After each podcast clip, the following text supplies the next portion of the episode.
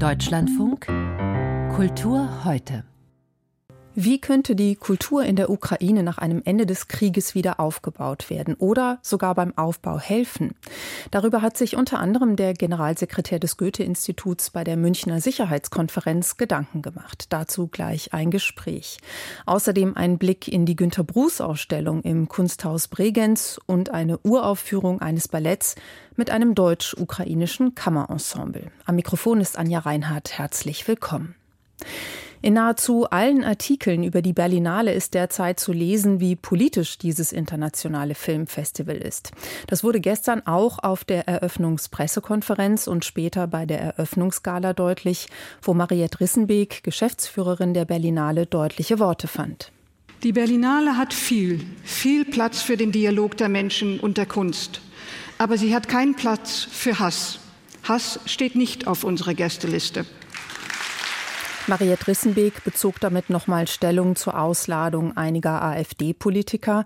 Noch deutlicher mit Bezug auf die weltpolitische Lage, die sich überlagernden Krisen und die Rolle der Kultur darin, wurde anschließend Kulturstaatsministerin Claudia Roth. Menschlichkeit ist unteilbar. Unser Mitgefühl muss allen Menschen gelten. Auch unsere Demokratie ist nicht immun. Sie wird bedroht von ihren Feinden. Es sind die Feinde der offenen Gesellschaft. Gegen ihren Rassismus und ihren Hass setzen wir die Schönheit der Verschiedenheit, setzen wir Respekt und Mut, setzen wir Freude und Verständigung, setzen wir Empathie und Humanität.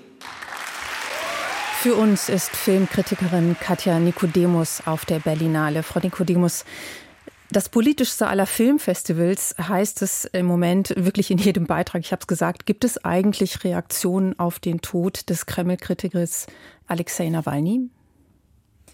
Also natürlich reden alle davon. Es gibt jetzt keine offizielle Verlautbarung des Festivals und ich finde, die muss es auch nicht geben. Denn die Berlinale, die kann ja die Filme sprechen lassen. Also es gibt hier wirklich mehrere Dokumentarfilme über die Folgen des russischen Angriffskrieges auf die Ukraine und das ukrainische Jurymitglied Oksana Sabuschka, die hat, hat ja gestern bei der Eröffnung auf der Bühne erschütternde, deutliche Worte auch gefunden zu der russischen Brutalität und Aggression. Claudia Roth, wir haben sie eben gehört, wird in ihrer Funktion als Kulturstaatsministerin doch häufig auch kritisch gesehen. Hat sie hier den richtigen Ton gefunden? Also man hat es ja gehört. Also ich finde, man nimmt Claudia Roth schon ab, dass sie glaubt, was sie sagt und ihre Rede hatte auch ihre absolute Berechtigung, natürlich. Es war halt nur gestern eine Überpolitisierung dieser Gala im Gang mit der Lichterkette auf dem roten Teppich gegen Rechtsextremismus, mit den Reden von Rissenbeck Roth, der Rede des regierenden Bürgermeisters von Berlin Kai Wegner mit einem Moderatorenduo, das uns auch nochmal erklärt hat, was politisch und menschlich und demokratisch richtig ist und was falsch. Sie merken, ich war dann schon so ein bisschen, irgendwann war da so ein Überdruss da. Und es war dann schon gut, dass dann irgendwann die Filmvorführung losging. Ja, dann lassen Sie uns über die Filme reden. Sie haben gestern hier schon etwas über den Eröffnungsfilm Small Things Like These erzählt. Eine Verfilmung nach dem Roman der irischen Schriftstellerin Claire Keegan. Es geht um Gewalt gegen Frauen. Das ist ja ein durchaus politisches Thema und ein tonsetzender Eröffnungsfilm. Äh, ich finde schon, weil der Film handelt ja von den sogenannten katholischen Magdalenenwäschereien, in denen ja in Anführungszeichen gefallene Frauen und Mädchen ausgebeutet und gequält wurden. Und der Schauspieler Killian Murphy, der spielt da eben einen Kohlenhändler in dem Film, der durch Zufall bei einer Lieferung mit den grausamen Vorgängen, mit der Misshandlung durch diese Nonnen konfrontiert wird. Und der Film passt, finde ich eben schon, weil Sie eben genauso fragten, von seinem Thema und Tonfall in unsere Zeit, weil wir hier einfach dabei zusehen, wie ein Mann nicht mehr wegschauen kann und wie er auf stille, sture Weise rebelliert gegen die Repression durch eine ja sich unantastbar fühlende Kirche. Sie haben auch schon den iranischen Wettbewerbsfilm My Favorite Cake gesehen. Wie hat, hat der Sie überzeugt? Ja, auf jeden Fall, weil das ist ähm, ein Film, der, der passt im gewissen Sinne zum Eröffnungsfilm. Denn auch hier geht es um religiöse Repression, eben durch das Regime im Iran. Und die Heldin ist eben eine Frau, Mitte 70, Mahin, die lebt allein in Teheran in einem Haus mit Garten. Die Kinder sind im Ausland, der Mann ist tot und diese Frau die ist einsam und sie sehnt sich nach Leben, nach Liebe, nach Sinnlichkeit. Und eines Tages, ich meine für einen iranischen Film unerhört, spricht sie einen gleichaltrigen Taxifahrer an, Esmail, und sie fragt ihn, ob er mit ihr zu, nach Hause kommen möchte. Und der Film erzählt im Wesentlichen diesen Abend, diese Nacht, in der die beiden essen, trinken, Wein tanzen. Der Mann ist in ihrem Alter, die beiden sprechen, erzählen sich ihr Leben, ihre Sehnsucht. Es geht auch um Sex, um Einsamkeit. Sie kommen sich näher. Und das Berührende ist eben, dass My Favorite Cake hier eben von einer älteren Generation im Iran erzählt, die genauso auf ihre Weise unter den Sittenwächtern und der Religionspolizei leidet. Das ist ja ein Film eines Regieduos, Mariam Mogadam und Betaj Sanaeha. Mhm. Sie kommen von der Pressekonferenz, die war äh, heute Nachmittag und äh, das, dieses Regieduo durfte nicht ausreisen. Wurde das kommentiert? Ähm, ja, ganz deutlich sogar. Die Hauptdarstellerin Lili Fahadpur, die spielt übrigens ganz großartig auch in dem Film, die verlas einen Brief des Regieduos und, und in diesem Brief äh, schrieben die beiden sehr offen, wie wichtig es ihnen gewesen sei, in My Favorite Cake, in ihrem Film, ähm, realistisch den Alltag iranischer Frauen darzustellen und die Hauptdarstellerin Lili Fahadpur, die trug eben bei der Pressekonferenz keinen Hijab, so wie sie auch im Film unverschleiert auftritt, auch tanzt, ähm, alles eigentlich ohne Schleier macht, nur wenn sie aus der Tür tritt, natürlich nicht. Und diese selbstverständliche Rebellion des Films, also die Rebellion zweier älterer Menschen, die sich ihr Recht auf Spaß und Liebe und Musik und Sinnlichkeit nehmen, einfach unter diesem Regime.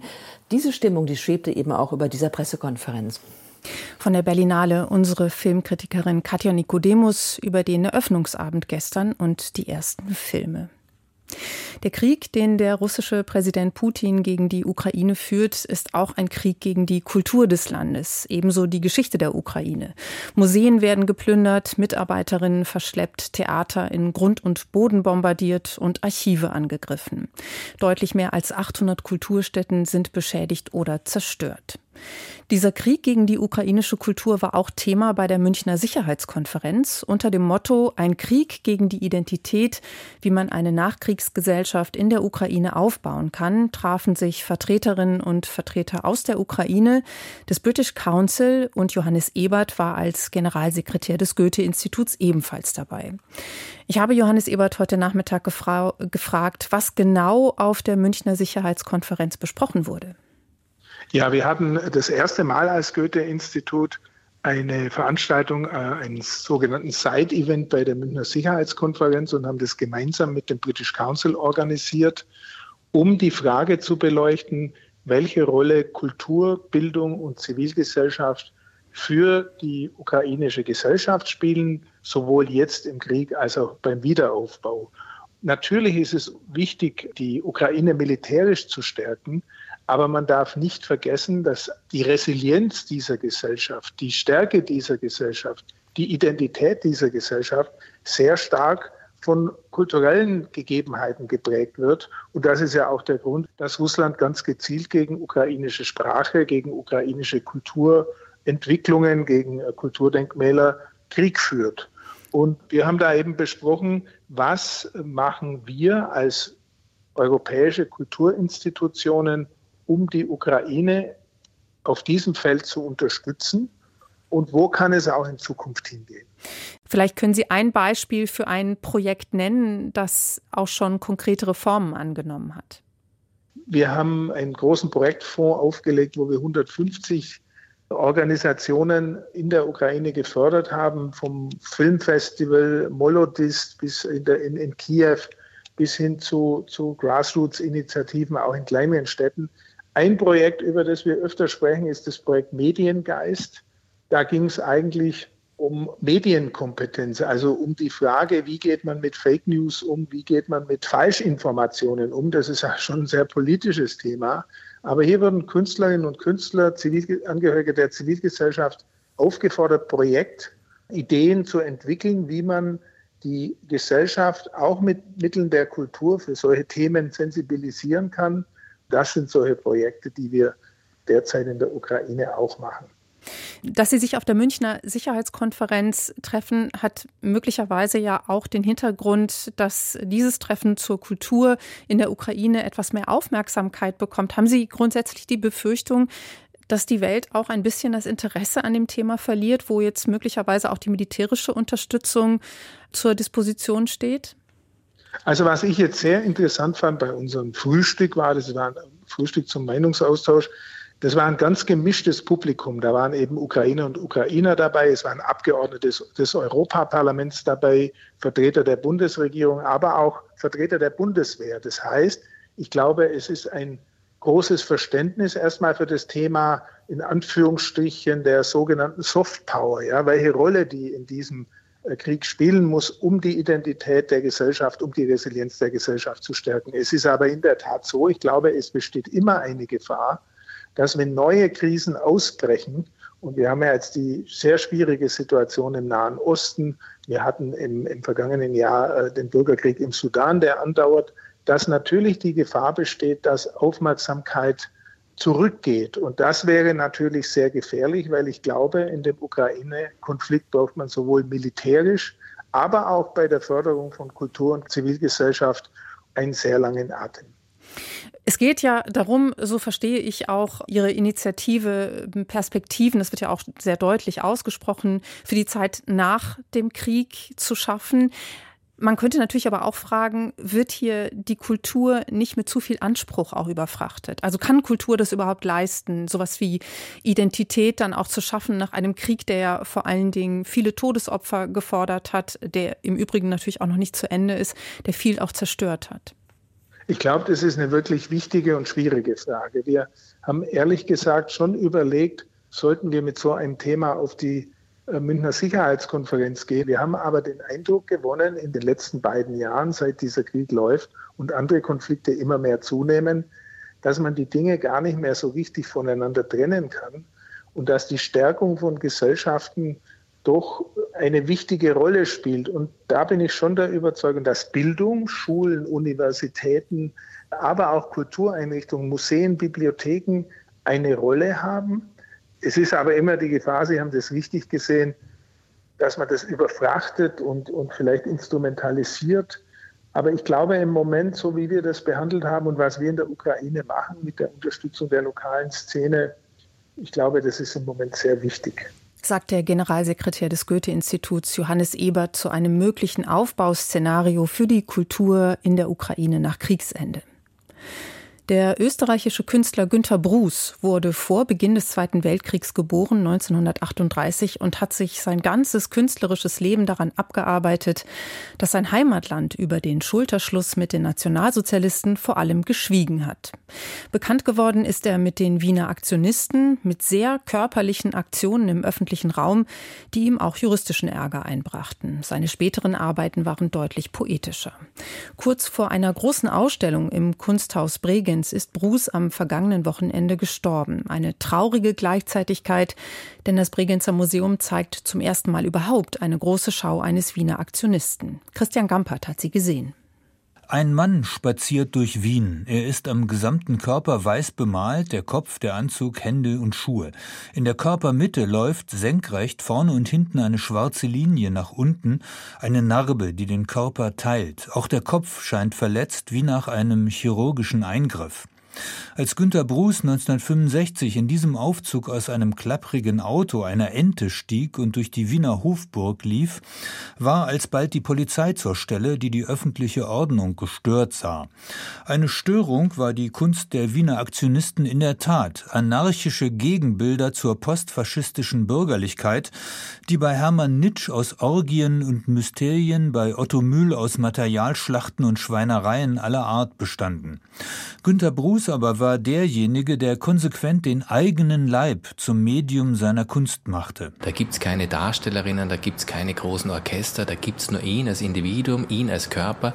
Und diese Auseinandersetzung mit dem Individuum in der österreichischen Nachkriegsgesellschaft, mit der Konditionierung, die er erleiden oder ertragen muss, das prägt an und für sich seine spezifische Form des Aktionismus und das hebt ihn, glaube ich, auch von den anderen ab. Sagt Co-Kurator Roman Grabner. Diese Form des sich selbst aufs Spiel setzens hat freilich eine Vorgeschichte, die die großartige Bregenzer Ausstellung eben auch darbietet. Das Misstrauen gegen das Tafelbild, das Gefühl, mit Bildern nichts mehr erzählen, geschweige denn bewirken zu können, beginnt bei Bruce mit einer sehr späten Rezeption von informell und abstraktem Expressionismus in den 1960er Jahren. Hatte Bruce auf der Kunstakademie noch im Zeichnen architektonischer Strukturen Halt gesucht, aber auch schon mit Bildschwärzungen und Schlitzungen begonnen, so schlägt er nun mit wilden Pinselhieben schwarze Farbe aufs Packpapier, was zum Teil originelle Kompositionen ergibt. Aber die Aggressivität gegen das Bild deutet schon an, dass der Ausstieg aus dem Bild unvermeidlich wird, was bei einer späteren Aktion auch tatsächlich geschieht, als ein vollständig mit Schwarz beschmierter Bruce aus malträtierter Leinwand und Bilderrahmen sich herausschält. Das heißt nun, dass der weiß geschminkte Körper selbst zur Malfläche wird, von dem eine schwarze Linie sich in den Raum hinein fortsetzt. Bruce Kopf sieht dabei aus wie eine Totenmaske, vielfach verletzt, von chirurgischen Instrumenten umgeben. Die Totenstarre, die der Faschismus auch über Österreich gebracht hatte, setzt sich fort in einer Nachkriegsgesellschaft, die den Einzelnen bis ins Kleinste kontrolliert. Bruce reagiert darauf, indem er in seinen Aktionen konsequent das Verleugnete und Schambesetzte zum Thema macht. Wer unter Absingen der Nationalhymne uriniert und defekiert, dem war der Dank der Nachwelt nicht unbedingt sicher. Aber so kam der tabuisierte, lebende Körper wieder in die Kunst. Das betrifft Geburtsvorgänge, das betrifft den Schmerz, das betrifft mehr oder weniger die Ausscheidung, das betrifft aber auch die Verletzung dieses Körpers. Ja? Es darf nur der Staat bestrafen zum Beispiel. Ja? Und genau das, was im Jahre später auch von Michel Foucault mit seiner Theorie der Biomacht, ja, mit dem Überwachen und Strafen äh, theoretisiert worden ist, da schafft er in den 60er Jahren schon die Bilder dafür. Die Zurichtungen und Verletzungen, die uns allen oft von anonymen Mächten täglich zugefügt werden, wurden bei Günter Bruce zur Performance. Als er bei einer Aktion namens Zerreißprobe in Windeln und Strapsen sich mit Rasierklingen ritzte und sich spastisch in Ecken wand, war eine Grenze erreicht. Er wollte dann doch noch ein bisschen leben und Familienvater sein. Die Bregenzer Ausstellung zeigt deshalb auf seinen Vorschlag hin viele seiner literaturinspirierten Arbeiten der späteren Jahre zu William Blake, Victor Hugo, Georg Trakl. Die ganz späten, während der Pandemie entstandenen Aquarelle haben dann etwas Versöhnliches, aber auch hier malt er schon mal einen Neurosenkavalier. Die großartige Ausstellung zeichnet die innere Bewegung, die Dynamik dieses Künstlerlebens nach, vom Exzess bis zu einer hoffentlich gelegentlichen Ruhe am Schluss. Sie ist ein schönes Requiem.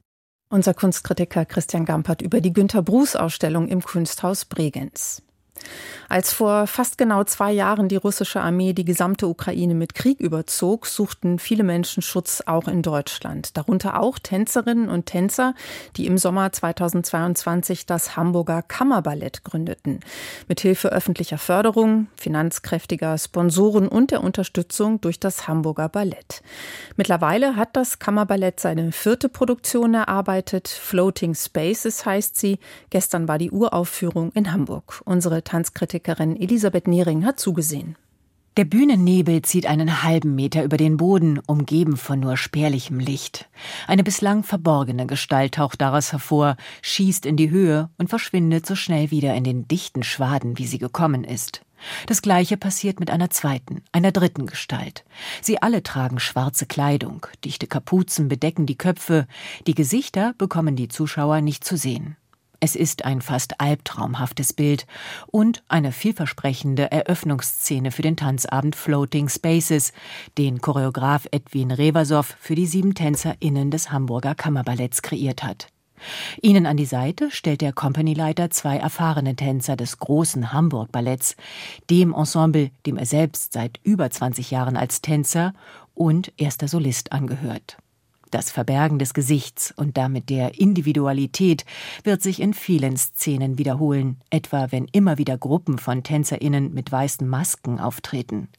Nicht nur die Gesichter wirken stereotypisiert, sondern auch ihre Bewegungen, ob Sprünge, ausladend expressive Armbewegungen oder Drehungen. Was der oder die erste macht, wiederholen die anderen in der Gruppe nacheinander. Eine wenig überraschende choreografische Herangehensweise, die den Zauber des Anfangs nicht recht zu halten vermag. Eine junge Tänzerin, die mit dünnem Hemd und kurzer Hose bekleidet immer wieder auf der Bühne erscheint, bildet einen deutlichen, mitunter auch überdeutlichen Kontrast zu den anonymisierten Gruppenauftritten. Die Duette, in die sie verwickelt wird, überzeugen nur bedingt, wirken sie in der Verteilung von aktiven und passiven Parts auf männliche und weibliche Tänzerinnen doch eher konventionell. Stilistisch changiert die Choreografie von Edwin Revasow zwischen zeitgenössisch fließenden Sequenzen mit weichen, durchlässigen, mitunter auch expressiven Bewegungen und eher streng komponierten Passagen, in denen klassisch inspirierte Hebungen, Drehungen, gehobene Beine und gestreckte Arme dominieren. Die Wechsel meistern die überwiegend noch sehr jungen Tänzerinnen aus der Ukraine gut.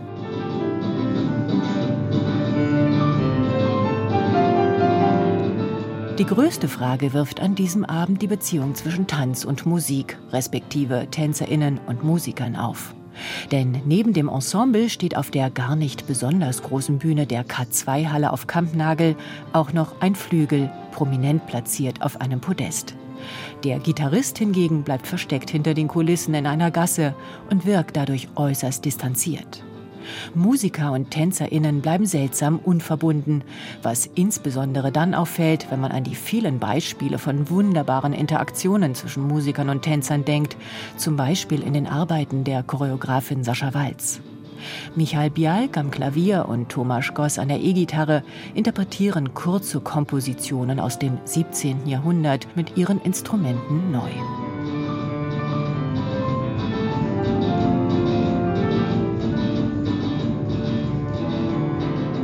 Auch wenn sich in Floating Spaces musikalisch und choreografisch einiges nicht so recht fügen will, das Hamburger Kammerballett ist ein künstlerisches Projekt, dem Respekt gebührt, löst sich doch hier in ganz praktischer Form ein, was in der zeitgenössischen Tanzszene seit längerem gefordert und verhandelt wird, Kunst und Care, also Kunst und Fürsorge für sich und andere zu verbinden. Denn ausgehend von der Tanzkunst geht es der Leitung des Kammerballetts auch um menschliche, soziale und psychologische Aspekte, wie zum Beispiel um Unterstützung bei sozialer Integration und darum, Retraumatisierungen zu verhindern.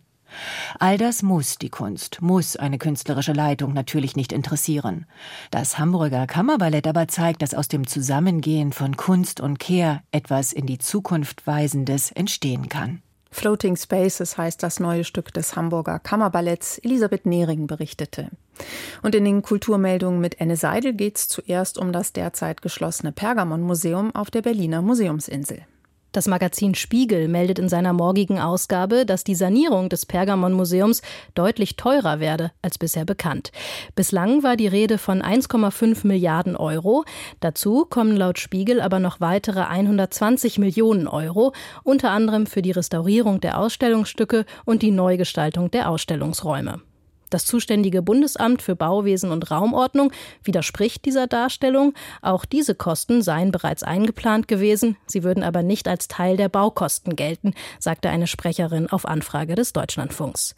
Die Kosten seien also nicht etwa nachträglich gestiegen, sondern genauso hoch wie geplant.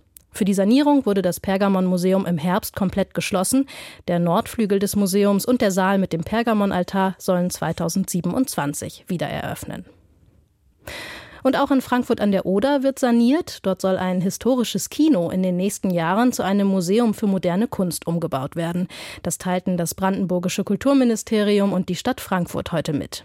Das Kino stammt aus dem frühen 20. Jahrhundert und steht unter Denkmalschutz. Ziel sei es, das Bauwerk zu einem bundesweit bedeutsamen Kunstmuseum und zu einem Ort der Begegnungen zu machen, sagte Brandenburgs Kulturministerin Manja Schüle.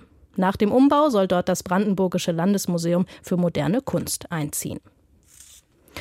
Die Stadt Istanbul hat hingegen bald ein Museum weniger. Eine byzantinische Kirche, die bislang als Museum genutzt wurde, soll künftig eine Moschee werden. Es geht um die Kirche St. Salvator in Chora aus dem 12. Jahrhundert, die für ihre Wandmalereien berühmt ist. Die christlichen Malereien sollen in Zukunft mit Teppichen bedeckt werden, damit die Kirche als Moschee genutzt werden könne. Ganz ähnlich war in Istanbul mit der berühmten Hagia Sophia verfahren worden. Auch diese Kirche galt lange Zeit als Museum.